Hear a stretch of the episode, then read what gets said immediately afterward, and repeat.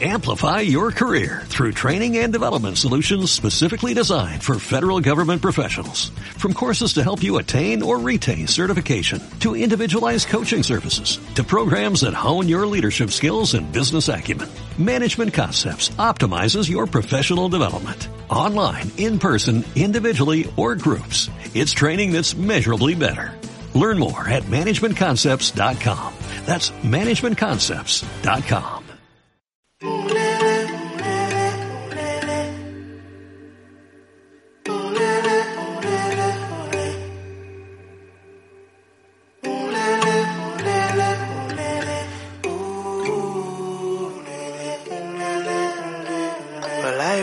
that the universe. Gives you way more than you deserve.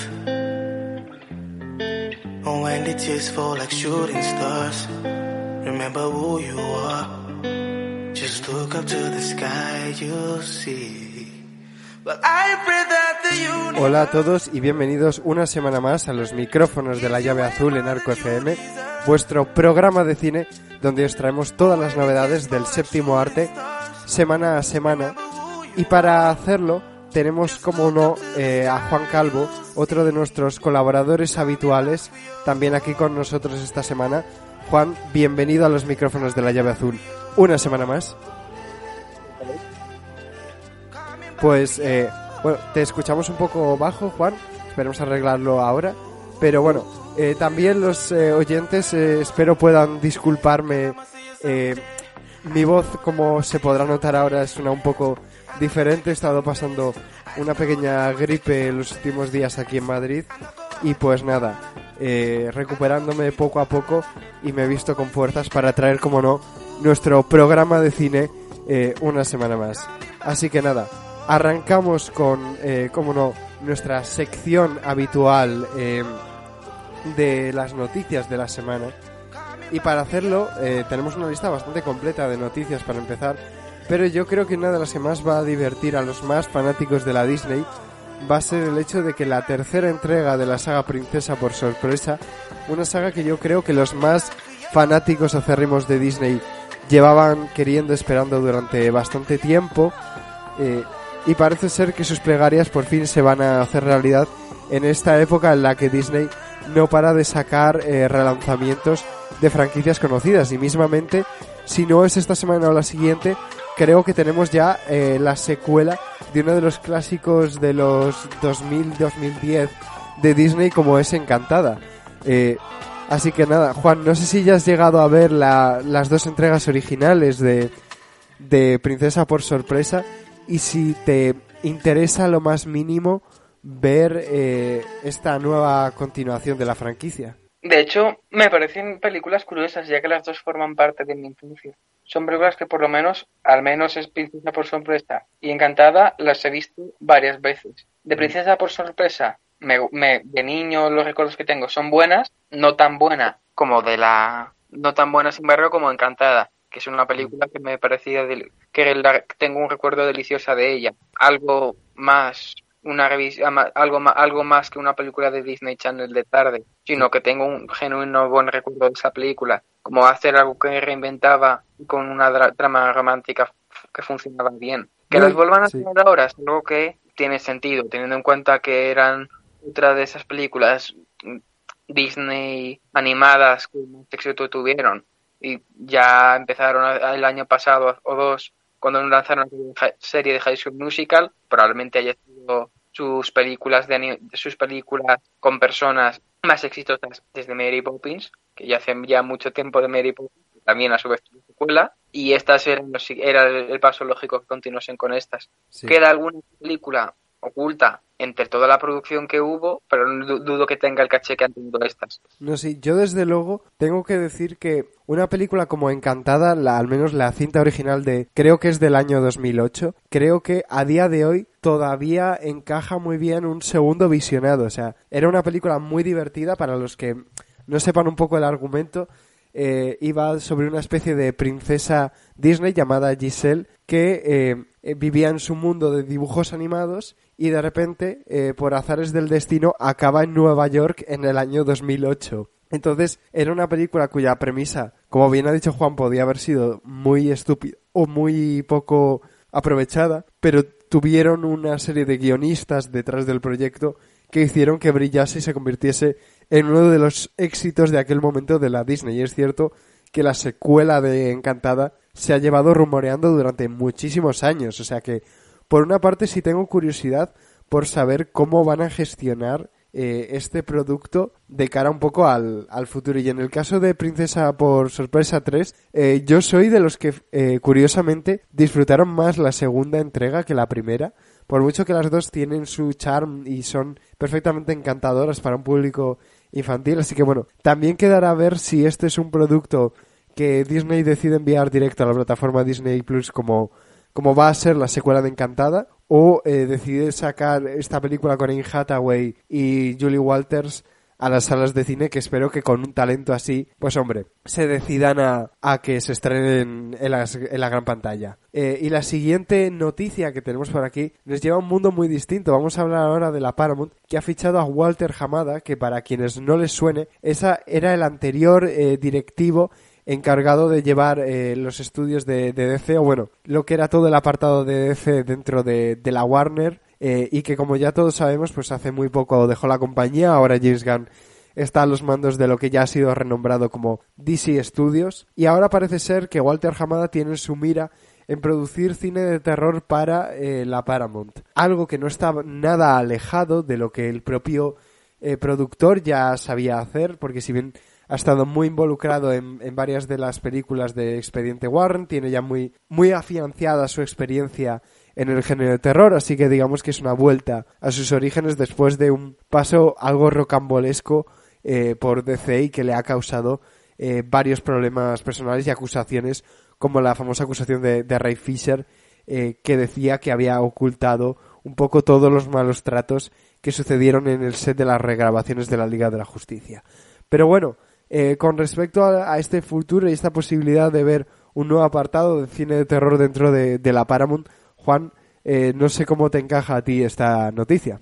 Bueno, teniendo en cuenta que jamás era un alto productivo, su despido de DC, por lo menos a mí no significó que fuese el fin de su carrera, o por lo menos que siguiésemos teniendo noticias de él. Me parece un paso lógico que lo, que lo hayan querido contratar a eh, Paramount, mm. e interesante, además de que de cara a estas últimas noticias este año, bueno, este año estamos teniendo un año excepcional para el cine de terror, entre muchas, entre los éxitos actuales y, consolidaciones de nuevos autores en sus estudios, pues me puede que a la larga no sé si será tan productivo como A24 o Blumhouse, más A24 que Blumhouse, pero interesante. Me gusta que se dedique, que le dediquen al terror el tiempo que merece. Y que, por cierto, ahora que mencionabas Blumhouse, eh, enlazo con otra noticia que no la tenía preparada en, en la batería de noticias, pero ya que me he acordado aprovecho para lanzarla. Pero no sé si te has enterado de la noticia de que parece ser que Blumhouse y la compañía de James Wan, eh, Atomic Monkey, eh, van a tener una especie de merge, se van a juntar en una sola compañía, mediante la cual quieren producir una línea bastante grande de cine de terror para Universal. No sé ahí un poco si tienes alguna opinión o es parecida un poco a lo que has hablado ahora. Sí, Jason Blum me parece más un cineasta de terror que tiene éxito en taquilla, más que a, más que a la hora de seleccionar buenos guiones o películas, pero Juan, sin embargo, me parece una voz que en mm. su tiempo, para mí, tiene ciertos...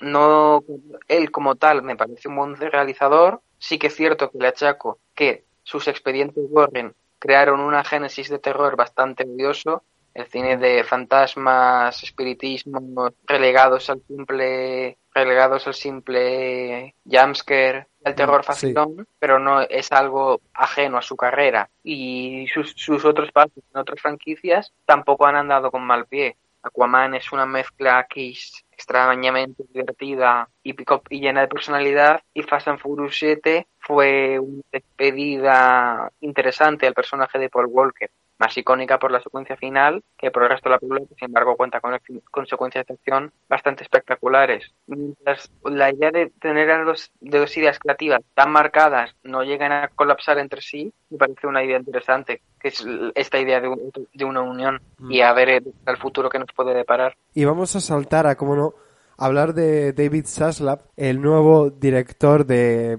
de, Warner Media Discovery, del cual yo creo que los oyentes ya tienen que estar un poco hartos de irnos a hablar, pero es que cada semana salen noticias relacionadas a cómo se está llevando el manejo de los estudios de Warner Bros. a partir de ahora. Y en concreto hay dos noticias bastante interesantes. Eh, una de ellas eh, respecto a lo que ha comentado sobre el trabajo de James Gunn y Peter Safran ahora al mando del estudio de DC, afirmando que eh, ya están ultimando lo que será el mapa a futuro de todos los proyectos de la editorial superheroica, ahora ya por fin convertido en su propio estudio individual de cine dentro de lo que es la estructura general de, Warner, un poco parecido a, lo que es eh, Marvel dentro de Disney. Y eh, también ha afirmado que para que los fans estén tranquilos, que no vamos a tener eh, varias versiones de Batman a la vez. Algo que contrasta con el hecho de que técnicamente todavía está programado para haber un cameo de Ben Affleck, al menos en la película de Flash y en lo que sería en Aquaman 2, y eh, lo que sería la película, la secuela del Batman de Ben Affleck, pues está todavía obviamente en, en activo desarrollo. Así que, por un lado es interesante, ¿no?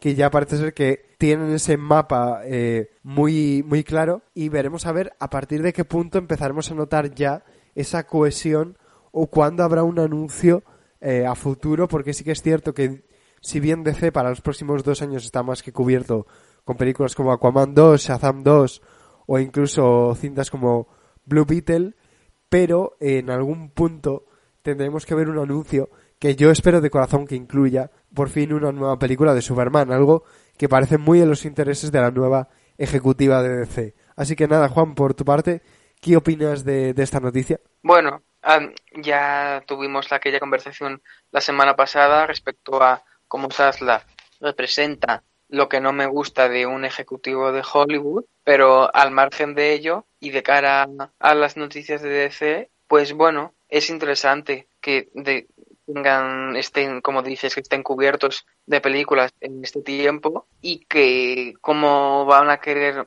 bueno, supone un esfuerzo bastante titánico, el que sea no solo crear la coherencia interna a nivel tonal, que ya es un problema que lleva arrastrando DC desde su creación, a diferencia de Marvel, independientemente si te guste el tono o no, si notas que es uniforme, no solo es, no solo es conllevar esto, ya que parece que películas como Black Adam o Aquaman van a distar, distan bastante del tono que cada una tiene de la otra, como mantendrán a su vez sus proyectos que más prestigio crítico le dan, como son, bueno, como lo fue Joker y su secuela, que en teoría ya está escrito. Así que calculo que de aquí a tres años veremos y la secuela de The Batman, es probablemente la película que más ha sonado desde hace mucho, mucho tiempo en DC. Mm. Es una labor difícil, la verdad, pero bueno, a ver qué tal, a, ver que si pueden esta vez ya finalmente levantar o simplemente seguirán siendo éxitos parciales. Yo tengo que decir, bueno, ahora con respecto a la, a la siguiente noticia,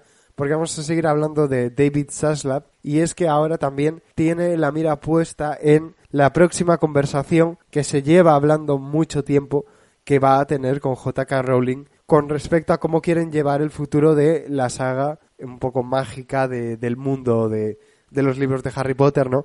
Que recordemos que tanto éxito han tenido con las películas originales y que tan mal palo se han llevado con eh, las películas de animales fantásticos que secuela secuela han ido gustando menos y han ido recaudando menos hasta el punto de que, como ya comentábamos la semana pasada, pues parece evidente que no vamos a ver las dos secuelas que aún quedaban eh, preparadas para esta franquicia, ¿no? Parece ser que Daisy Zaslav tiene intención de poner sobre la mesa una adaptación de la obra de teatro Harry Potter y el niño maldito, algo que por lo visto J.K. Rowling ya rechazó cuando Toby Emmerich estaba a los mandos del estudio hará años y parece que Saslav todavía quiere insistir un poco en esta idea, aunque veremos a ver lo que tiene que decir JK Rowling al respecto.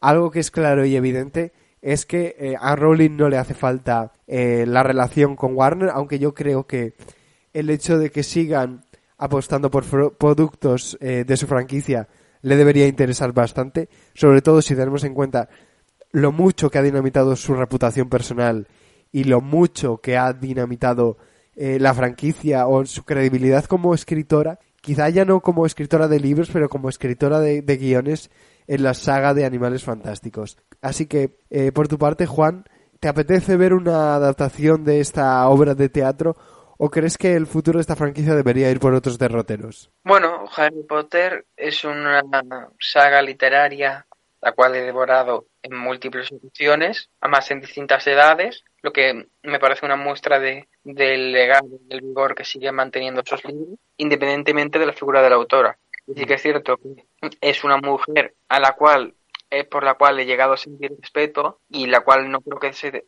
tenga esta obra no desmerezca sus más que polémicas eh, comentarios que lleva gastando desde, desde, hace unos años. De cara a la, dirección lógica de la saga, sí, es cierto que Animales Fantásticos no solo se quedará sin, no, solo no llega a plan de cinco películas, sino que directamente esta última que han estado este año sea al final, dejándola muerta, que no, por lo que sé, esta última película no ha resuelto todo lo que debería, no ha resuelto todo el conflicto. El niño maldito era el paso lógico de, para continuar. No sé si a nivel crítico será lo más recomendado, ya que es un libro, es una obra de teatro que en cuanto se estrenó en la primera semana, yo como fan compré y leí varias veces y me gustó, aunque es cierto que es una obra que, volviendo a leer, no sé si probablemente no esté a la altura de las obras originales, pero sin embargo eso a nivel de público será un bombazo en cuanto se adapte. Sí, y yo creo que el mayor eh, ejemplo de, de, esto que estamos hablando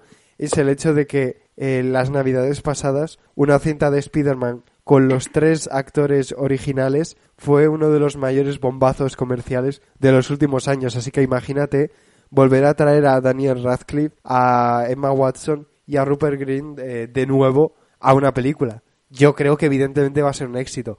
No sé si es lo que más me apetece ver realmente, porque yo cerré esta saga cuando se estrenó la última película hace ya casi 11 años. Me está dando como un poco la depresión de, de pensarlo, pero es cierto que, que realmente yo, al menos, es la primera entrega de Animales Fantásticos me gustó mucho. Ojalá la saga hubiera contenido un poco la magia de esa primera entrega y hubiera ido por otros derroteros distintos a por donde acabó yendo, porque sí que es cierto que por ahí es donde me gustaba que fuese a explorar eh, sitios y lugares distintos y no necesariamente que se enfrasquen otra vez en una trama política compleja eh, que intente emular un poco lo que era el propio universo de, Harry Potter, ¿no? Eh, Relacionado con Hogwarts, como pasa en Star Wars con los Skywalker, que es algo que parece que es incapaz de deshacerse de la fuente original en vez de explorar su riquísimo y vasto universo. Y eh, saltando a la siguiente noticia que tenemos aquí eh, preparada, eh, parece ser que Netflix ya por fin parece estar manifestándose con respecto a su adaptación de las crónicas de Narnia. Una noticia, una noticia de la cual ya nos hicimos eco en 2017, cuando por fin, por primera vez, este acuerdo entre, entre la sociedad que lleva los derechos de la obra de C.S. Lewis y la gran gigante del streaming pues llegaron un poco a términos para ser la casa de, de las futuras adaptaciones de esta saga que ya ha sido llevada al cine en tres ocasiones previas y eh, desde entonces es cierto que no habíamos oído hablar nada del proyecto, sabíamos que había gente trabajando en ello, no sabíamos si realmente estaríamos hablando de películas, series y ya prácticamente lo dábamos por una posibilidad ya perdida que estas adaptaciones llegasen un poco a ver la luz, pero finalmente esta semana ya hemos sabido que eh, Netflix parece, y no está del todo confirmado, estar en negociaciones con Greta Gerwig, la directora de Lady Bird o eh, Mujercitas de 2019, para que dirija al menos las dos primeras películas de lo que será la, la franquicia de eh, las crónicas de Narnia a los mandos de, Netflix. Recordemos que Narnia en el mundo del cine ha tenido una historia muy complicada, porque si bien la entrega original del 2004 2003 más o menos, ya no me acuerdo el año exactamente, fue recibida con gran éxito de crítica y público y se consideró una adaptación muy bien hecha del material original. Eh, su secuela ya del año 2007 no consiguió encandilar eh, al público en la taquilla, ¿no? La, la película bajó 200 millones de dólares su recaudación con respecto a la original. Y evidentemente muchos fans salieron un poco decepcionados de ciertos aspectos de cómo se, se adaptó. Y ya la tercera entrega, eh, muchos años más tarde, ya en 2010, pues tampoco ocurrió eh, una mejor suerte, incluso ya estando esta nueva entrega a los mandos de, de la Fox, ¿no? Pero yo creo que la, y esto hemos hablado mucho, yo creo, en este programa, en, en anteriores ediciones, en, en otros años, ¿no? Sobre cómo el gran problema de las adaptaciones de Narnia es que es un material original que es muy complejo de llevar al cine porque funciona muy bien en literatura, pero tiene características narrativas que no se trasladan del todo bien a lo que sería mm, un poco una ficción narrada en el medio audiovisual. No sé qué opinión tienes con respecto a, a esto que estoy comentando, Juan, y si te interesa lo más mínimo esta nueva adaptación de, de Netflix de la franquicia. Respecto a Narnia, es una saga la cual dudo haber visto una película entera de seguido, no por desinterés, sino más por encontrado de niño. Por eso también, como, igual que Harry Potter, eso recuerdo de niño, por un lado, me hace pensar en una película visualmente única, con algunas secuencias que realmente me gustaron, pero que en conjunto no he llegado a terminar, por lo que no puedo, hacer una, no puedo dar una opinión concreta. Greta Gerwig me parece una buena directora, por lo que dependiendo, además este año que es una, directo, es una muy buena directora, que además ya ha adaptado bien una novela como es Mujercitas. El siguiente nivel, Barbie, que será este año, una superproducción masiva, probablemente sea la que ponga como prueba de fuego para demostrar si se puede ser capaz de llevar con éxito esta saga o no. Como ligero índice para añadir respecto no tanto a la saga, sino a su autor, C. Lewis, recomendar una película tan escorazonadora y romántica y trágica como es Corazón en Tinieblas, dirigida por Richard Attenborough, que narra la vida del propio escritor y la relación romántica con la mujer mucho más joven que conoció, que se vio abocada a un final abrupto, una fatalidad en la línea de igual de intenso que los puentes de Madison, que no es poca cosa. Pues eh, con esto saltamos a la siguiente noticia que tenemos aquí preparada y es que eh, a pesar de que la cinta india RRR va camino de intentar colarse en los próximos premios de la Academia de Hollywood de los Oscar que se celebrarán, si mal no recuerdo, el próximo mes de febrero, marzo, por ahí más o menos, eh, parece ser que sus creadores ya están desarrollando una segunda entrega eh, gracias al éxito internacional que ha gozado esta película y que, como ya hemos dicho, podría eh, garantizarle su presencia en los premios de, de, la Academia. Con respecto a esta segunda entrega, la verdad es que no sé si me hacía realmente falta, parece una decisión claramente mucho más económica que, que creativa, ¿no? También es cierto que la industria de Bollywood funciona de una manera mucho más distinta a la del propio Hollywood, ¿no? Pero bueno, si tenemos otras tres horas de locura, como fue la, la primera entrega, que recordemos está disponible en Netflix, para quien no la haya visto, pues realmente si consiguen mantener ese nivel, creo que estaremos ante algo igualmente disfrutable. Pero ojalá, de verdad, ojalá que, que esta secuela tenga su, su razón de, de ser, ¿no? Eh, Juan, ¿qué opinión tienes sobre las posibilidades eh, de entrar en los Oscar de esta película? y sobre la posibilidad de esta segunda entrega. Sería una maravilla que RRR eh, llegase a las nominaciones en las Oscar, aunque conociendo a Hollywood, si tiene alguna mención en los efectos especiales o algún premio técnico, ya sería un milagro.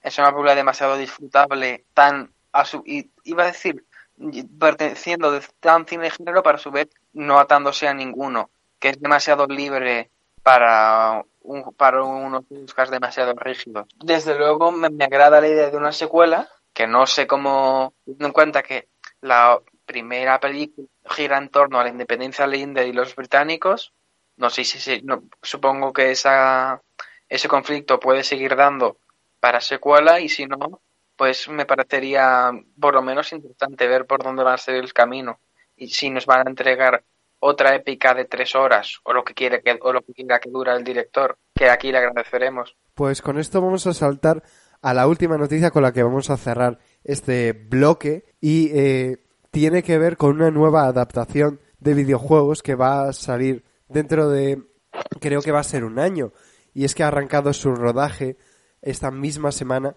la que será la primera adaptación cinematográfica de eh, Gran Turismo, esta saga de videojuegos de carreras que será llevada al cine por no otro que Neil Blomkamp, que para quienes no eh, lo conozcan es el director de la tan hablada District 9. Juan, eh, ¿opiniones sobre esto? Blomkamp, wow, como se pronuncie, tuvo un debut muy interesante en District 9, aunque el resto de su obra me ha causado más desinterés. Gran Turismo es una saga que desconozco negativamente, visualmente y jugablemente. Solo sé que tiene coches y gráficos punteros, por lo que eso a su vez les da mucha banda ancha para adaptar una historia. Tenemos el, personalmente tengo el recuerdo no muy agradable de la última adaptación de un, de una cinta de videojuegos relacionado con coches, como lo era Speed por la Wachowski, que no es un gran ejemplo de adaptación, pero teniendo en cuenta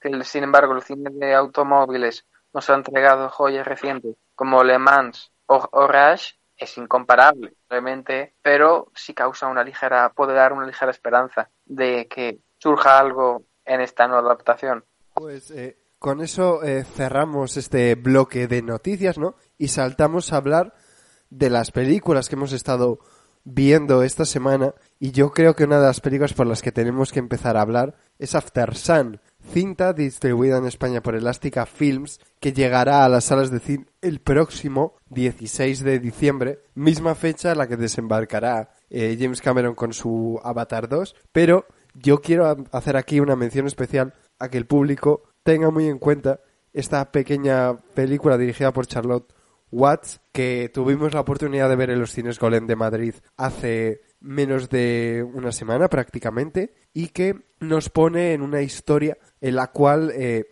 somos testigos de cómo un padre y una madre, bueno, no, perdón, un padre y una hija que, que me diga, eh, ya me disculparán los, oyentes, están en mitad de unas vacaciones, podríamos llamarlo ciertamente paradisiacas, ¿no? En la cual eh, hay algo eh, que está mal dentro de, la relación entre estos dos personajes. Prácticamente casi toda la película se desarrolla dentro de, un hotel o en actividades eh, por, por Torremolinos o Turquía. La película hace una especie de, de mezcla, yo creo, ahora lo comentaré con, con Juan, de, de dos viajes distintos, ¿no?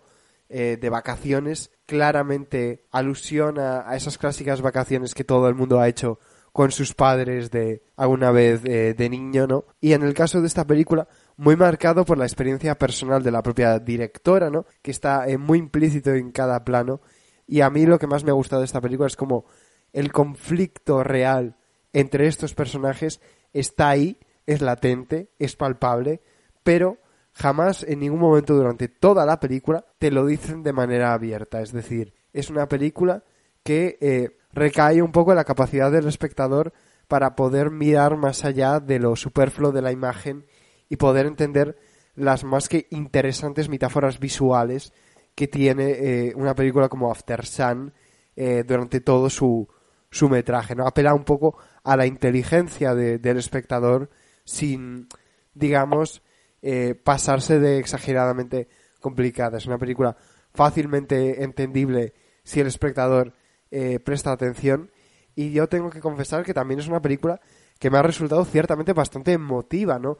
Hay un sentimiento muy potente, hay claramente una visión muy personal por parte de, la directora Charlotte Watts y realmente tengo mucha curiosidad por ver qué, qué le depara a esta mujer su, su carrera en el, en el futuro, ¿no? Tuvimos la oportunidad de tener un pequeño Q&A eh, al acabar la, la, película con ella y la verdad es que fue, fue muy interesante eh, escucharla hablar un poco de, de su proceso de, creación de, del film.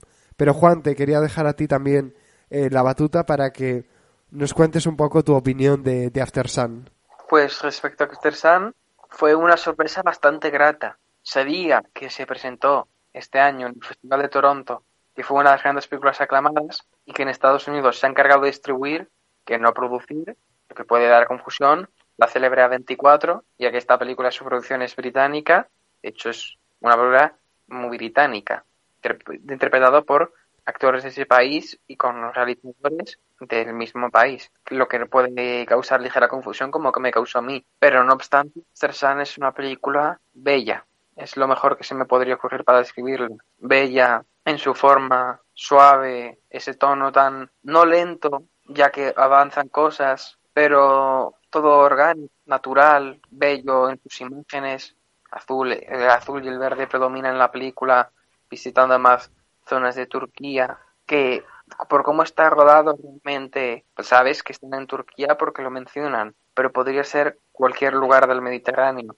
Y, y además cuenta con unos fundidos preciosos de, de ese tipo de cine clásico que hacía mucho sin verse. Más es una película de que sea preciosa, también es inteligente, habla de muchas cosas que probablemente tengo que volver a verlas para comprenderlo del todo, ya que ciertas metáforas se me escapan, y deriva, que desemboca además en una media hora final bastante emotiva, que a mí no me causa esa emoción, pero lo más probable es que los, espectadores sí lo haga. Es un, es un problema mío, no de la película. Es una de esas grandes obras independientes de este año y que esperemos que en cuanto llegue a España tenga la misma difusión y amor que ha tenido Estados Unidos y Reino Unido. Efectivamente. Eh, además, eh, bueno, hay que agradecer a la distribuidora por, por haber organizado ese pase tan bonito que hicieron el, el viernes pasado en los cines Golem de, de Madrid, ¿no? Eh, pero yo también, sobre todo, eh, lo complicado de eh, realizar una película muchas veces donde una relación padre-hijo eh, es muy complicada, sobre todo al trabajar con, con actores jóvenes, ¿no?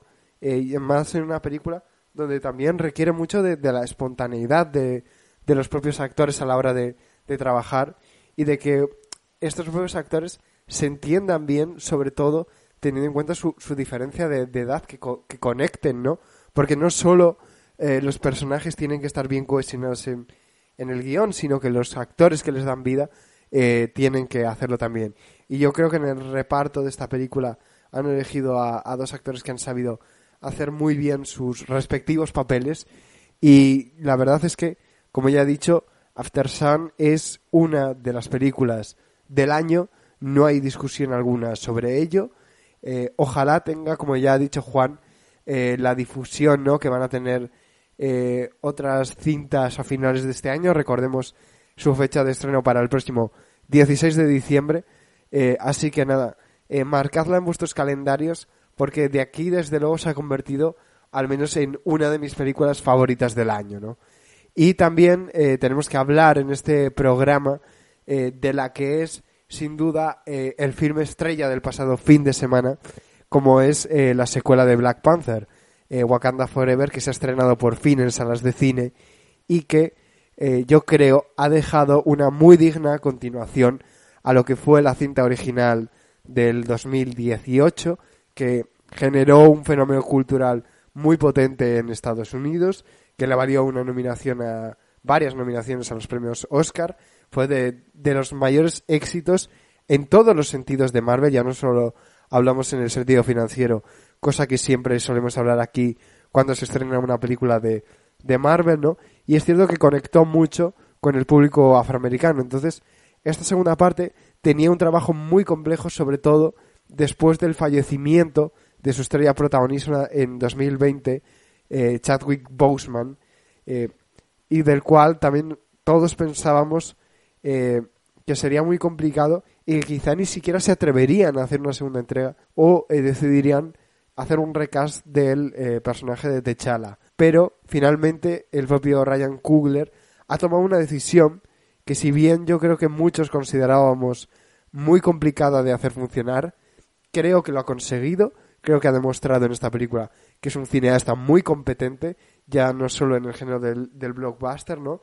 Eh, todos sabemos lo, lo, magnífica que es eh, su primera película de, de Creed, ¿no? Y en el caso de esta continuación de Black Panther, le toca a Leticia Wright, actriz que interpretaba a la hermana eh, de T'Challa en la anterior entrega, tomar el protagonismo completo.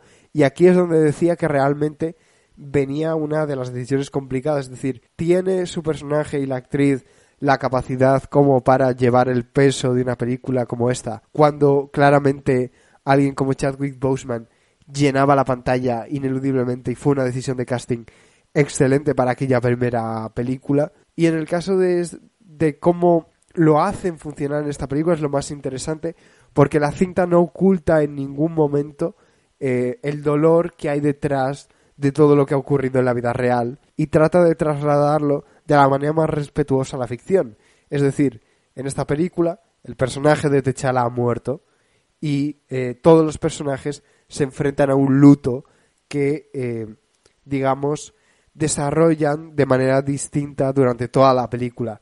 Y es como este arco de personaje que tiene Shuri, interpretada por Leticia Wright, como protagonista, que hace que la película esté muy bien vehiculada. Creo que le da una gran potencia, habla sobre, sobre el dolor de una pérdida, sobre cómo debemos llevarlo, sobre a los lugares más oscuros a donde nos puede llevar y claramente algo muy sentido, ¿no? Porque viene de, de una experiencia muy real, ¿no? Todos sabemos lo, lo, cercanos que eran el director Ryan Coogler y el propio protagonista Chadwick Boseman y realmente se puede notar, es muy palpable que la ha hecho con la mejor de las intenciones y creo que le ha quedado un, un perdón, una película muy redonda, sobre todo, ya te digo, teniendo en cuenta eh, lo complicado que era todo, todo lo que tenía que funcionar en esta película eh, para que la ausencia de Chadwick Boseman eh, no le restase a la verdadera película. Además, bueno, en esta cinta los habitantes de Wakanda se enfrentan a la civilización de Talocan, liderada por Namor, uno de los grandes clásicos eh, del mundo de, del TVO de Marvel, ¿no? Eh, recordemos, Namor es prácticamente el primer personaje que creó como editorial Marvel Studios, si bien seguramente en el imaginario popular no es de los más recordados, aquí en esta adaptación han decidido trasladar una cultura de prácticamente Atlantis, ¿no? Muy similar a, lo que vemos en Aquaman, a la cultura maya. Yo creo que para crear un choque cultural mucho más interesante en pantalla y eh, también para distinguirse mucho de la contrapartida de DC que en su caso le salió muy bien como fue Aquaman, ¿no? Y liderando eh, esta nueva película, bueno, en el caso de, del apartado de los villanos, interpretando a Namor, eh, me tendrás que recordar bien el nombre de este actor porque me cuesta mucho decir su nombre bien, Juan. Tenok Huerta. Efectivamente, creo que hace un muy buen villano y creo que está muy bien aprovechado dentro de una película como esta. Creo que todos sabíamos que Namor siempre en los cómics ha sido un personaje muy antiheroico, ha tenido momentos más oscuros, más luminosos. Aquí se deciden un poco por un punto tirando más a, lo malvado, ¿no? Y será interesante ver cómo, cómo este personaje eh, se desarrolla en el futuro de, del universo cinematográfico de Marvel, pero tengo que decir que también es un personaje que me ha sorprendido cómo está llevado en la gran pantalla, porque si bien estamos acostumbrados a un tono eh, ligero, adulto, más o menos adolescente de, de Marvel, no estamos acostumbrados a, ver violencia muy, muy explícita, ¿no? Y creo que hay ciertas secuencias eh, con, con amor en, en esta cinta que no, no es que se lleve a un terreno de más 18 años, ¿no? Pero son eh, me resultaban como más violentas, un personaje más violento de lo que suelen ser habitualmente eh, los villanos de Marvel. Demuestra una cierta crueldad en pantalla en ciertos momentos que me sorprendió para un producto de, de esta editorial. Entonces, eh, realmente en ese sentido, curioso. También tenemos en esta película la introducción del personaje de, de Riri Williams, un personaje que yo creo que quizá funciona un poco más holgadamente dentro de, esta película. Eh, funciona, digamos, como una especie de científica con la que tienen que contar eh, para eh, llegar hasta una máquina que es capaz de extraer el, el vibranium que hay debajo del mar en Talocan. Y, como ya he dicho, creo que su función dentro de la película es mucho más holgada, pero si bien tengo bastante interés por ver cómo llevarán este personaje en su propia serie individual, que ahora mismo está en, en producción, ¿no? Eh, casi todo eso en, respecto a, la película, ¿no? Eh, y por cerrar un poco con esta review eh, de Black Panther Wakanda Forever, toca decir que, como ya, ya he repasado, el tratamiento del fallecimiento de Chadwick Boseman está muy bien llevado, llevado muy con las cosas por delante, siempre ante el espectador, y creo que tiene un final muy prometedor en muchos sentidos. Creo que han logrado darle un buen significado y eh, creo que promete mucho el, el cómo dejan abierto la posibilidad de que Techala siga presente dentro de la propia franquicia en el futuro, ¿no? Eh, recordemos a los espectadores que es una película de Marvel, que en este caso solo tiene una escena post créditos eh, después de, los créditos iniciales con la canción de, de Beyoncé, eh, muy bien elegida para, para esta película. Y bueno, por mi parte eso es todo lo que tengo que comentar sobre esta nueva película de Marvel Studios. Posiblemente mi favorita de, de la fase 4, ¿no? Que, que ya termina oficialmente con el estreno de esta película. Yo la verdad la considero una muy digna sucesora de la original, si bien habrá gente que le tendrá más problemas con esta que con la original, es entendible. Creo que las dos están bastante a la par, al menos para mi gusto personal. Creo que las dos gozan de villanos excelentes, que es lo que aupa en gran medida su metraje, ¿no? Y nada, también eh, volviendo a, Juan, que le tenía un poco más ahora en el banquillo, preguntarle un poco por el cine de actualidad que ha estado viendo durante esta última semana. Ah, bueno, no pasa nada. Yo estaba.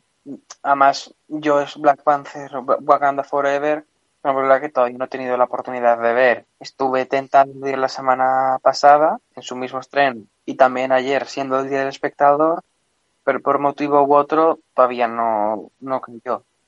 No descarto que de aquí a dos semanas sí la vaya a ver en el cine, ya que la buena crítica en general el entusiasmo que ha causado que se trata del proceso de una película entretenida, larga, pero también respetuosa y que de nuevo pueda servir como referente cultural, que son las cosas que más aprecio del original, sin más, es además algo más extrapolable a lo que significa la película, que la película como tal. Y tengo que decir que esta semana estoy un poco seco. He ido al cine dos veces, pero a ver reposiciones de clásicos, ya que estoy esperando a mañana y, y, los fines de semana a los nuevos estrenos que vendrán.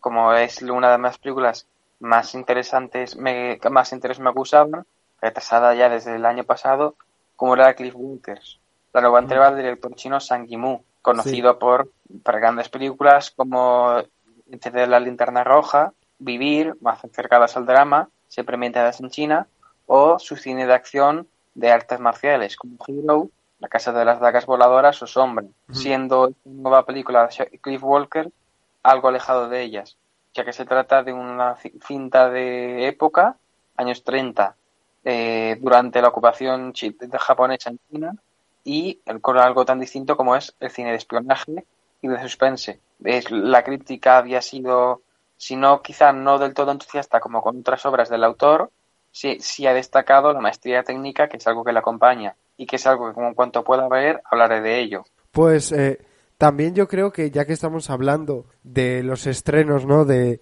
de esta semana, es importante saber eh, para los espectadores que a día 18, viernes, cuando se está emitiendo este programa, estará en las salas de cine La Maternal de Pilar Palomero, eh, la última cinta de la directora tras el descomunal éxito que obtuvo entre la crítica por la película Las Niñas que le valió eh, el Goya por ese debut a la dirección prácticamente y que como ya hablamos hace unas semanas en nuestro especial eh, de San Sebastián, eh, una cinta en la cual demuestra que las niñas no ha sido una especie de, de, oasis, ¿no? sino que evidentemente la directora sigue en forma con una temática más social, ¿no? Como pudiera ser también su cinta en las niñas, ¿no? aquí nos lleva al caso eh, de una niña adolescente mm, bastante joven eh, que tiene que lidiar con eh, la maternidad muy temprana en un hogar donde tiene que estar relacionándose con, con gente más mayor que, que, ella, que también está en su situación, y cómo esto le afecta a ella misma.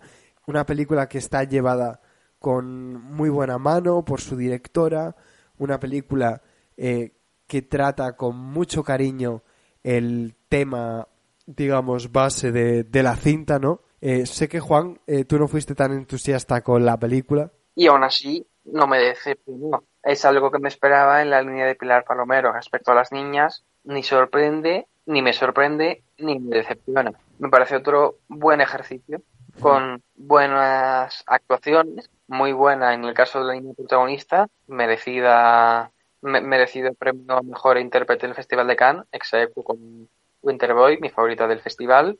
Y sin embargo, con las demás, probablemente se, se tratan de actrices no profesionales, por lo cual la labor que realizan es doblemente, doblemente elogiable. Luego, aparte, es una película sensible, que entiendo por qué puede causar tanta emoción al espectador e interesante en, el panorama del cine español, reciente que ha estado creciendo mucho estos años, porque más trata de la infancia desde una visión muy especial, que me gusta más como se ha centrado exclusivamente en la infancia, no, no como puede ser en otras películas de este año como Alcaraz, en la que es un tema más sujeto a la idea principal de la película, como es en ese caso el campo. Esta película, sí creo que se excede en sus minutos de duración, que podría tener una realización más solvente o que a veces no termine de conectar del todo el personaje, del personaje femenino, aunque sí esté muy bien actuado y escrito. Pero eso, la maternal es un tipo de cine tan pequeño y especial que debemos apoyar en España, más especialmente. Ah, perdón, te habíamos perdido un segundo. Eh... Y eso es lo que pienso de la maternal recomendable. Y eh, el otro estreno que yo creo que hay que hablar importante, sobre todo en el panorama, yo creo que como estamos hablando de cine español tan bueno que estamos teniendo este año, ¿no?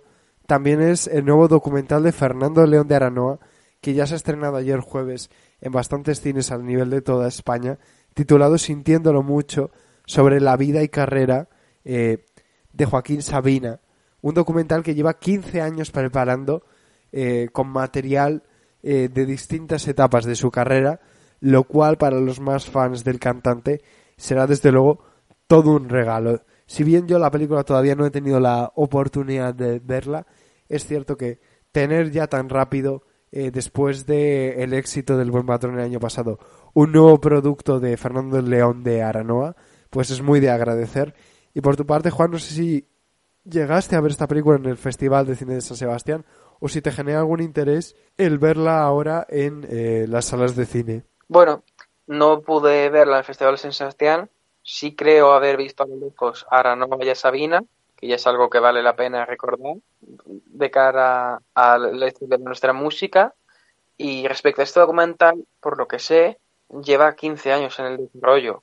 No ha sido la idea principal de Aranoa, ya que ha estado con otros proyectos, como el la Buen Patrón, pero he ido recopilando poco a poco lo que le ha pasado, los eventos más importantes de la vida de Sabina, como es por, por la situación casi funesta que se sucedió hace dos tres años cuando tuvo aquel accidente tan terrible en pleno concierto. Está algo que se va a comentar a lo largo de toda la película, o eso es lo que promete. Me da interés porque es un buen director, Aranoa, y porque Sabina lleva haciendo 50 años la cara de la música española. Así que es algo que se debe ver. Yo personalmente soy más de Serrat, pero... Mm, pues con esto vamos a cerrar este nuevo programa de la llave azul.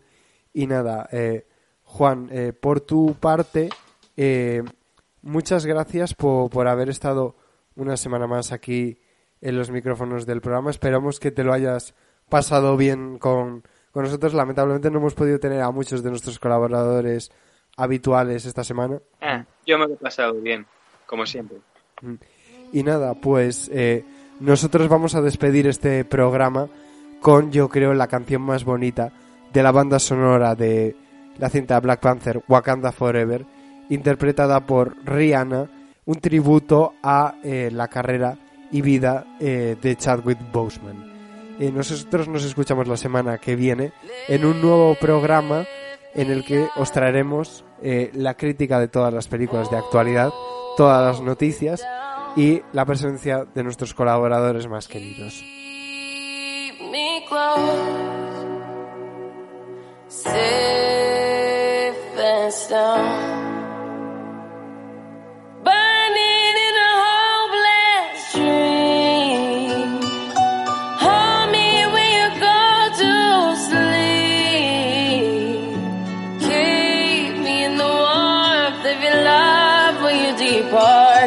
instead.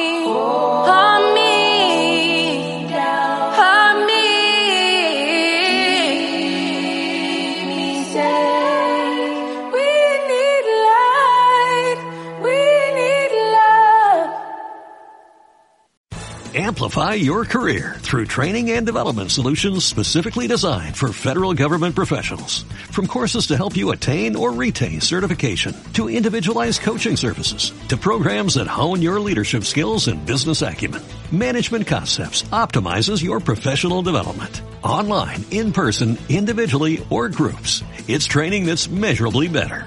Learn more at managementconcepts.com. That's managementconcepts.com.